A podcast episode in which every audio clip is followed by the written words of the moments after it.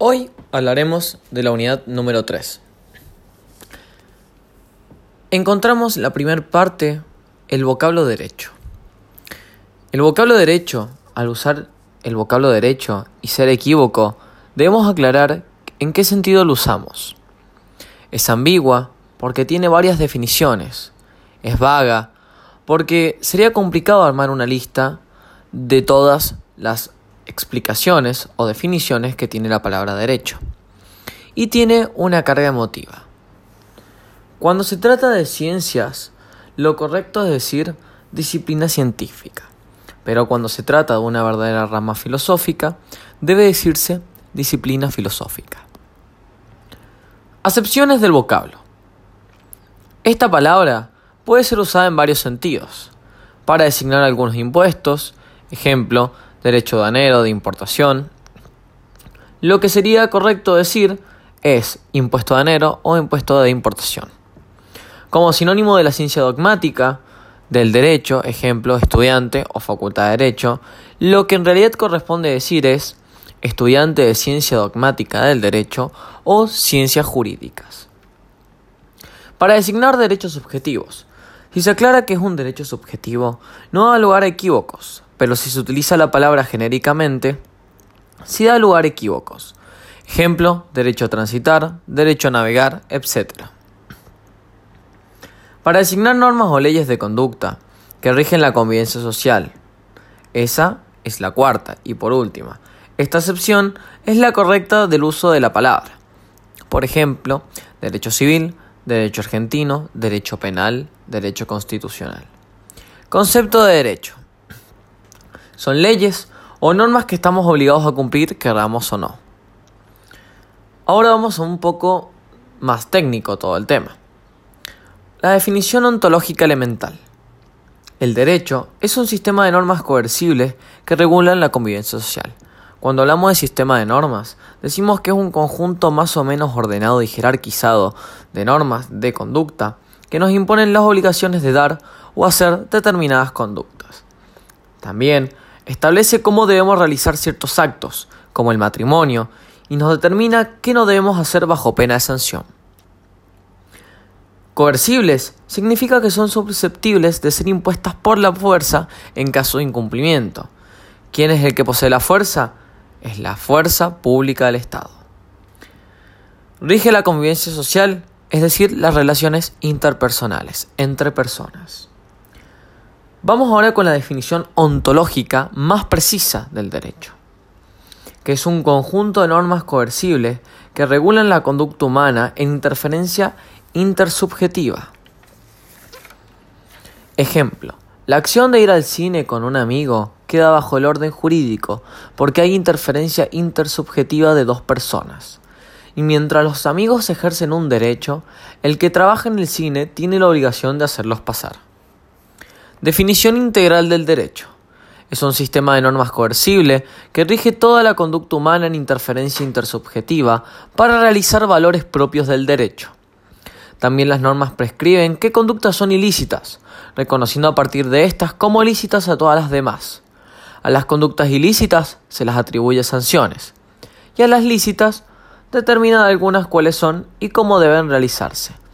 Esta definición refleja los tres aspectos sociales del derecho, esenciales del derecho. Un aspecto normativo. El derecho es en esencia una norma coercible que rige la conducta humana en interferencia intersubjetiva. Un aspecto fáctico. Delimita lo lícito de lo ilícito. Aspecto axiológico. El derecho es un punto de vista sobre todos los valores jurídicos. Orden, seguridad y justicia. Definiciones de derecho. Unidimensional. Encontramos a Kelsen es unidimensional ya que tiene en cuenta solo la conducta, el aspecto fáctico, perdón, el aspecto normativo. Es la conducta de Kelsen. Bidimensional. Encontramos las institutas de Ulpiano. Vivir honestamente, no dañar a otros, dar a cada uno lo suyo. Es bidimensional ya que tiene en cuenta las conductas, aspecto fáctico, dirigidas a un valor, aspecto axiológico. Tridimensional. Un cuerpo de normas que ordenan el comportamiento externo y son consideradas como justiciables. Es tridimensional ya que entienden en cuenta la norma, el aspecto normativo, el valor, el aspecto axiológico y la conducta, el aspecto fáctico. Vamos con la segunda parte, que son las fuentes del derecho. Fuentes del derecho. El término fuente designa todo lo que contribuye o ha contribuido a crear el conjunto de reglas jurídicas dentro de un Estado en un momento dado. Su concepto exacto es, son los distintos modos de manifestación del derecho positivo, o si se quiere, de las normas jurídicas enfocadas con relación a su origen. Acepciones de la expresión fuente del derecho. Pueden ser empleadas para designar fuentes históricas o de conocimiento, por ejemplo, la antigua Constitución Nacional, documentos que contienen el texto de una ley, es la explicación de esta misma, en el sentido de las fuentes formales, es el segundo punto, para designar las fuentes materiales es el, el tercero, desde un punto de vista general y filosófico es el cuarto, y podemos encontrar muchas más.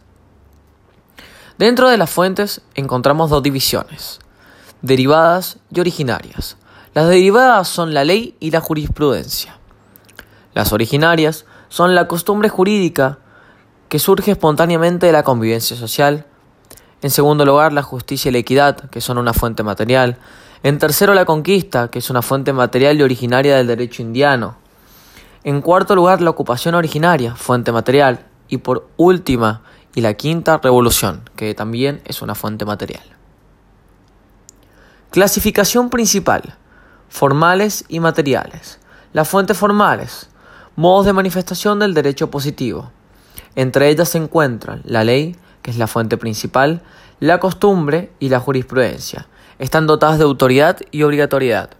Cabe aclarar que en un orden cronológico apareció primero la costumbre, después la jurisprudencia y al final la ley. Estas fuentes formales se clasifican en generales, leyes, costumbre y jurisprudencia uniforme.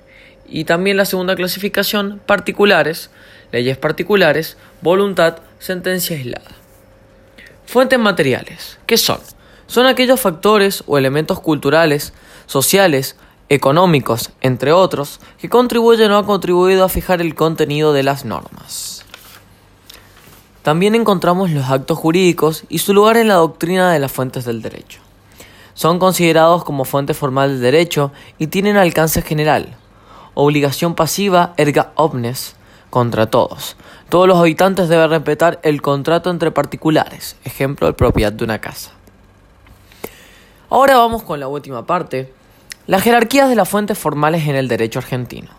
Nuestra Constitución Nacional, desde la reforma de 1994, por ser el nuestro un Estado federal, establece dos clases de fuentes formales en el derecho argentino, que son las nacionales, que rigen para todo el país, las locales, que solo rigen dentro de sus respectivos territorios y que a su vez pueden ser provinciales, que rigen en solo en las provincias, por ejemplo Mendoza, y las de la Ciudad Autónoma de Buenos Aires, que solo rigen dentro de Buenos Aires.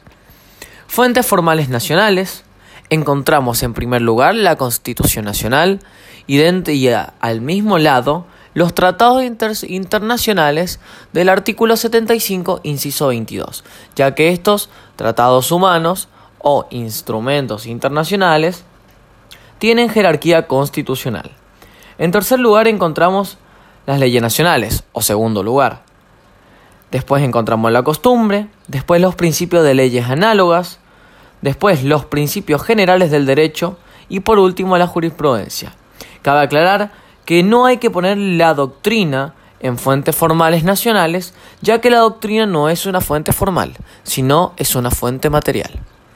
Espero que les haya servido este audio de la unidad número 3 de Introducción al Derecho de la Facultad Uncuyo. En pocos minutos subiré la, la unidad número 4. Espero que le haya servido a todos.